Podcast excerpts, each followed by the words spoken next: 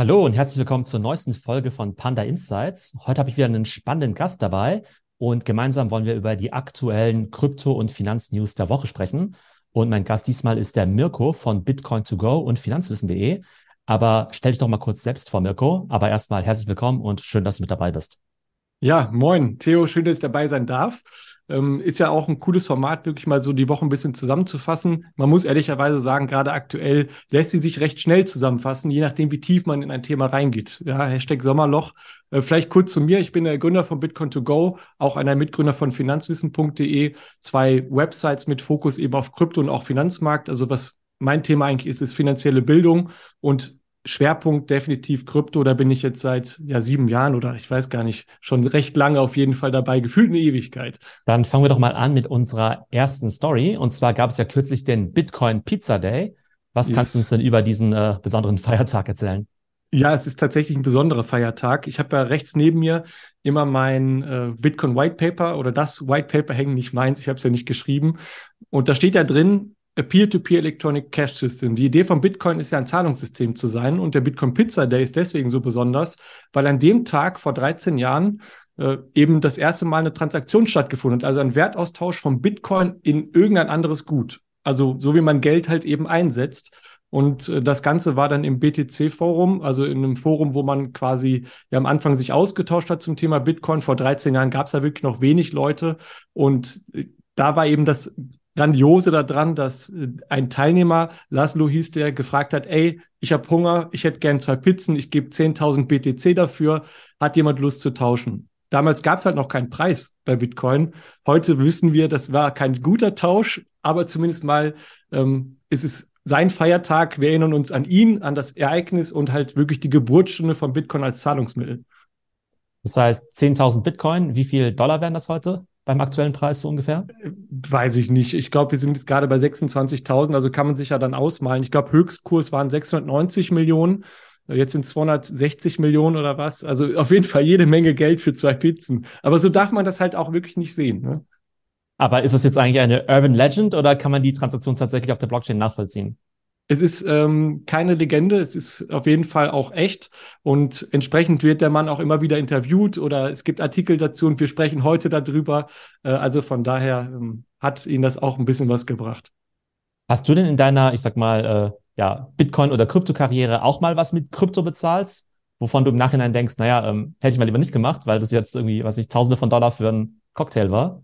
Ja, es ist genau die Frage, wie sieht man Bitcoin? Es gibt da zwei schneidige Schwert. Viele sehen es Investitionsvehikel, was auch richtig ist. Die Uridee war ja auch Geld zu sein. Und ich glaube, das wird auch das sein, was am Ende auch nochmal ganz wichtig für Bitcoin sein wird. Wir sind gerade in dieser Innovationsphase, in der Findungsphase. Und das natürlich Bitcoin zu halten, etwas schöner, man kennt es Hoddeln. Ich habe selber zum Beispiel diesen Pullover gekauft äh, mit Bitcoin. Ich habe auch schon mal Bier mit Lightning-Netzwerk dann bezahlt oder so. Aber zugegebenermaßen, ich habe jetzt nicht irgendwie Unsummen mit Bitcoin ausgegeben, weil mir schon klar war, ich möchte die gerne auch halten und langfristig davon noch weiter profitieren. Kommen wir mal weg vom Pizza Day und äh, gucken mal rüber äh, in die USA, wo das Ganze ja auch passiert ist. Äh, die Schuldenkrise ist ein großes Thema aktuell noch. Wer weiß, wie lange noch, aber zumindest wird viel darüber gesprochen. Was passiert, wenn die USA zahlungsunfähig wird? Vielleicht kannst du den ganzen Case mal für uns so ein bisschen aufrollen. Was ist da los und was bedeutet das für Krypto? Naja, also grundsätzlich ist ja so, dass sich ja alle Staaten ein Stück weit verschulden müssen, um ihren ganzen Haushalt zu finanzieren. Das ist bei den USA nicht anders. Und die haben natürlich gerade in den letzten Jahren extrem viel ausgegeben. Natürlich, um auch während der Corona-Krise den ganzen Laden am Laufen zu halten. Und da wurden dann ja Trillionen von Dollar dann eben auch ausgegeben. Und jetzt, man glaubt es kaum, droht den USA nämlich die Insolvenz. Denn jetzt am 1. Juni, da werden einige Zahlungen dann eben fällig. Und die einzige Möglichkeit, dass die USA jetzt eben auch ihre Schulden dann eben in der Form begleichen kann, ist, indem sie eben neue Schulden aufnehmen. Und das Ganze ist natürlich dann eine Verhandlung im US-Parlament natürlich zwischen Republikanern und dem Demokraten. Ich weiß jetzt auch nicht, wie viel davon so politisches Geschacher ist und am Ende natürlich die USA mhm. dann natürlich zahlungsfähig sein wird. Aber der, der 1. Juni, der steht ja echt schon vor der Tür. Und falls sie dann eben keinen Kompromiss finden bis dahin, ist dann eben wirklich so, dass die USA dann nicht in der Lage sein wird, bestimmte Zahlungen zu leisten. Und das könnte natürlich zu gewissen ja, Turbulenzen auf dem Finanzmarkt führen. Und das kann natürlich auch viele Auswirkungen auf Aktienkurse, natürlich auch auf den Bitcoin haben. Wie siehst du das? Siehst du das als ein realistisches Szenario oder denkst du, die werden sich schon irgendwie ja einigen können? Also ich sag mal so, 82 Mal vor heute haben wir uns genau diese Frage gestellt, ob die Schuldengrenze nochmal angehoben wird. Und ich glaube, insgesamt war es wirklich 82 Mal, in dem man halt eben auch zugestimmt hat, die Schuldengrenze immer wieder weiter anzuheben. Für mich deswegen politisches Geplänkel, nagel mich nicht auf die Zahl fest, aber das ist nicht das erste Mal, dass wir über eine Schuldengrenze sprechen. Ich glaube, viel interessanter wird auch sein, ob man die temporär vielleicht sogar aussetzt. Das war auch mal äh, Debatte. Für mich ist aber auch klar, ähm, das ist gerade etwas heiß sagen wir mal, vom 1. Juni bis zum 15. Juni ungefähr rechnet man dann mit einer Insolvenz der USA, falls es soweit kommen sollte.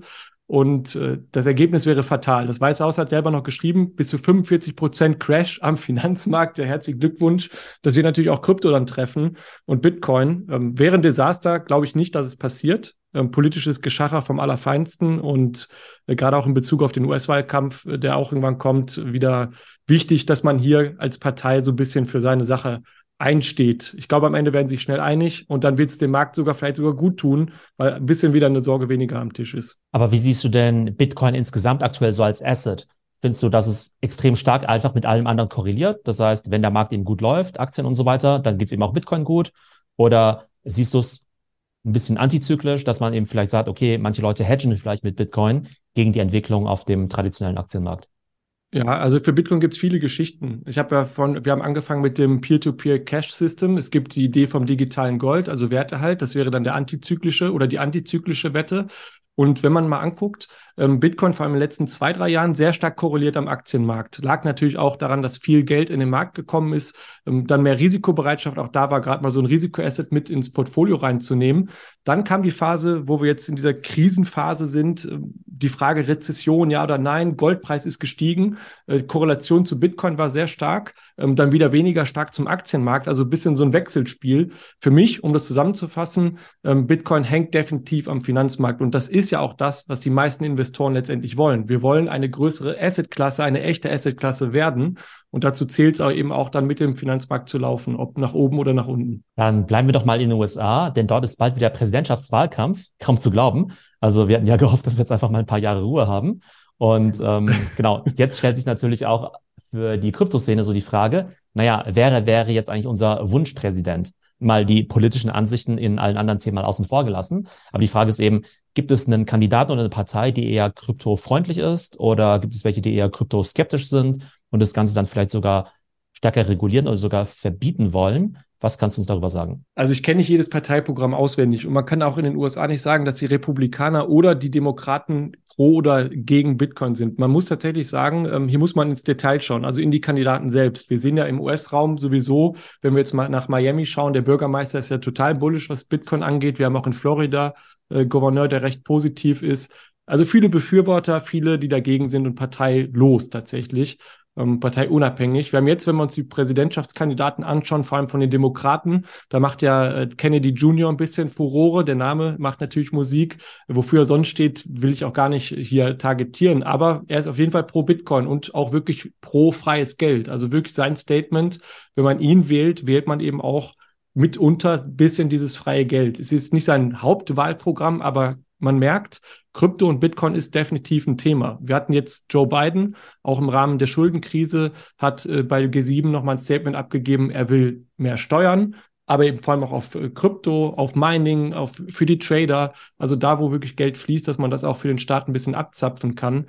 Ähm, ich glaube, es ist, egal welcher Kandidat kommen wird, super wichtig, dass man sich in der nächsten Legislaturperiode definitiv mit dem Thema beschäftigt. Wir sehen gerade das Drama Regulierungsbehörde in den USA, SEC, weiß selber nicht, wo vorne und hinten ist, was eigentlich ein Kryptoasset tatsächlich sein soll.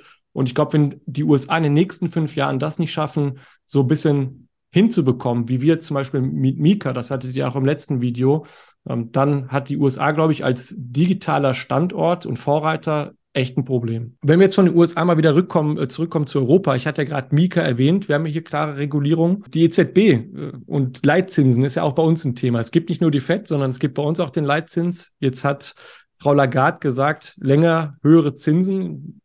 Fass mal die Situation zusammen. Was bedeutet das eigentlich? Also wird ja schon den Kapitalmarkt auch betreffen. Sehen wir ja auch gerade. Ja, ich denke eben einer der größten Treiber auch der Kryptopreise in den letzten ja, Monaten und Jahren waren natürlich die Zinsen wir haben ja vorhin schon drüber gesprochen, ne, ist eben äh, Bitcoin eben sehr antizyklisch oder hängt es eben total von anderen Strömungen im Kapitalmarkt ab? Und wir haben ja eben gesehen, naja, wenn die Zinsen hochgehen, ist es natürlich tendenziell eben schlecht für Bitcoin, weil die Leute dann natürlich aus den riskanten Assets eher rausgehen. Und wenn das Geld quasi kostenlos war, wie eben während der Corona-Krise, dann mhm. gehen die Leute natürlich auch eher mal in riskante Assets rein. Und jetzt wissen wir ja, die Inflation ist ja nach wie vor ziemlich hoch, verlangsamt sich aber so ein bisschen. Und deshalb treten auch die Zentralbanken international so ein bisschen auf die Bremse, was das Thema Zinserhöhung angeht. Und ich glaube, eine endgültige Entwarnung kann noch nicht gegeben werden. Aber die EZB und auch die Fed, die sagen eben, okay, wir sind auf dem richtigen Weg, aber der Weg ist noch nicht zu Ende. Das heißt, für mich hört sich das an wie eine eher moderate Zinserhöhung. Das heißt, dass eben nicht mehr in 0,5er Schritten weitergemacht wird, sondern eher 0,25. Mhm. Und ich glaube, das ist auch für die Märkte ganz gut. Ne? Also selbst wenn die Zinsen eben hochgehen, ist das Ganze eben so relativ berechenbar. Und ich glaube daher relativ stabil auch für uns Investoren. Oder wie siehst du die Sache? Ja. Nee, sehe ich ähnlich. Also ich meine, wir haben einen großen Vorteil. Die Fed hat das Playbook eigentlich ja schon ausgelegt. Wir müssen eigentlich nur noch nachspielen. Äh, die EZB läuft ja recht stark hinterher. Wir sehen das auch bei der Inflation bei uns. Also deswegen ist, glaube ich, kein Wunder, dass wir vom Stand heute sicherlich nochmal einen ganzen Prozentpunkt hochgehen werden. Also viermal 25er Schritte eventuell ist meine Spekulation, weil am Ende gilt immer so ein bisschen die Faustregel. Wenn wir auf die Kerninflationsrate schauen und den Zinssatz, dann war es in der Vergangenheit immer so, dass wenn die Kernrate unter dem aktuellen Zinssatz der EZB oder halt der FED lag, dass man dann es auch geschafft hat, quasi die Inflation wieder nachhaltig runterzudrücken. Und das wollen ja alle Zentralbanken erreichen, die mit Inflation zu kämpfen haben. Geldstabilität in Form von zwei Prozent Inflationsziel da müssen wir uns aber ehrlicherweise darauf einstellen, mit Blick auf die Zahlen heute, dass das sicherlich noch eine ganze Zeit lang so weiterlaufen wird. Zwölf Monate, vielleicht länger und damit eben auch eine längere Hochzinsphase. Und hoch setze ich jetzt echt mal in Anführungsstriche, weil also vier, fünf Prozent, da hatten wir schon mal bessere Zeiten. Aber gut, äh, man nimmt, was man kriegen kann. Ich habe noch ein anderes Thema, glaube ich. Ich, ich schwinge einfach nochmal zurück in die USA. Mal weg jetzt von Politik und Zinsen, tatsächlich mal rein wieder in die digitale Welt. Es gab äh, so einen kleinen Vorfall, ein KI-Bild, die Wall Street ist ein bisschen eingebrochen. Fake hat sich, glaube ich, jetzt herausgestellt. Vielleicht kannst du das mal ein bisschen einordnen. Und ich glaube, deswegen ist die Blockchain-Technologie auch für sowas durchaus interessant. Genau, also künstliche Intelligenz ist ja in aller Munde. Wir wissen, damit kann man ganz fantastische Sachen machen, aber natürlich auch ziemlich viel Unsinn betreiben. Und jetzt gab es eben vor ein paar Tagen dieses Bild im Internet vom Pentagon in Flammen. Da haben natürlich die ersten sofort Flashbacks bekommen an vielleicht sowas wie 9-11. Und mhm. dann ist sogar für kurze Zeit so ein bisschen Panik ausgebrochen. Der S&P, der Leitindex in den USA, das hat um einige Punkte nachgegeben. Ich glaube, da gab es eben Bewegungen von mehreren hundert Milliarden innerhalb von ein paar Sekunden. Aber das Bild hat sich zum Glück eben als Fake News rausgestellt. Aber wir wissen ja, dass wir mit Tools eben wie Midjourney oder diesen ganzen anderen KI-Tools sehr, sehr einfach solche Bilder generieren können. Also ich bin jetzt kein großer Künstler, aber selbst ich mhm. könnte wahrscheinlich innerhalb von ein paar Minuten wahrscheinlich ein relativ überzeugendes Bild dann eben generieren. Ich finde, das ist schon super heftig. Und da stellt sich natürlich auch die Frage, wie sollen wir eigentlich in Zukunft noch mit ja, News und Medien umgehen? Können wir den Ganzen überhaupt glauben? Oder müssen wir jetzt eine gewisse Grundskepsis haben, sobald wir Bilder sehen, die so ein bisschen strange aussehen, dass vielleicht unser erster Reflex ist nicht, äh, okay, was da krasses passiert, sondern ah, okay, das ist schon wieder so ein Midjourney-Bild. Aber du hast ja auch schon die Blockchain erwähnt. Wie könnt ihr die mhm. denn da mit reinspielen? Ja, also ich, ich finde, das ist ein super spannendes Thema. Also wir beschäftigen uns bei uns ja auch sehr, sehr viel mit KI. Natürlich gerade bei Content-Produktion ist das durchaus interessant, ob geschriebener Text oder eben auch Bilder für Thumbnails oder, oder, oder. Ähm, man muss echt eigentlich vor allem eine Sache sehen. Welcher Quelle kann ich wirklich tatsächlich trauen? Und äh, da kommt für mich auch die Blockchain-Technologie so ein bisschen ins Spiel rein. Denn was wäre, wenn wir ein Internet hätten, in dem wir ganz klar defi also definieren bzw. identifizieren können, mit wem ich gerade interagiere? Das heißt wirklich ein Internet, in dem es Identitäten gibt, nachweislich, wo ich verifiziert also auch sehen kann, das ist jetzt von dieser Person, das kann ich ganz klar nachvollziehen. Und da könnte eine Blockchain-Technologie tatsächlich helfen. Also man spricht da viel so Web 3, man kann tausende Buzzwords reinschmeißen, aber ich glaube, gerade digitale Nachvollziehbarkeit ist total wichtig. Und die Blockchain-Technologie, man sieht es ja bei Bitcoin, ist dafür eigentlich super geeignet. Ja? Nicht skalierbar ähm, auf dem Main-Layer, aber das ist gar nicht so wichtig. Viel wichtiger ist, dass wir einen Ort haben, wo wir die Wahrheit kennen. Und gerade dann bei solchen Bildern wüsste ich auch genau, wo kommt es her, welche Quelle ist das wirklich verifiziert und so weiter. Aber ich glaube, das wird nicht letztendlich das Problem lösen, dass wenn wir auf unser Handy hier was gepusht kriegen, dass da doch vielleicht bei dem einen oder anderen Panik ausbricht. Aber wie stellst du dir das vor? Also nehmen wir mal an, ihr macht jetzt Content bei Bitcoin to go oder meinetwegen auch dieser Podcast hier. Würden wir dann quasi das Video irgendwie als NFT minden und der User muss dann irgendwie mal auf den Link draufklicken und mal irgendwie auf äh, Etherscan nachschauen, ob das auch wirklich von eurer ja. Wallet kreiert wurde oder wie kann man sich genau. das vorstellen? Tatsächlich wäre das jetzt mal so ein Case. Ja, also ich muss aber auch sagen, das ist natürlich überhaupt nicht gängig.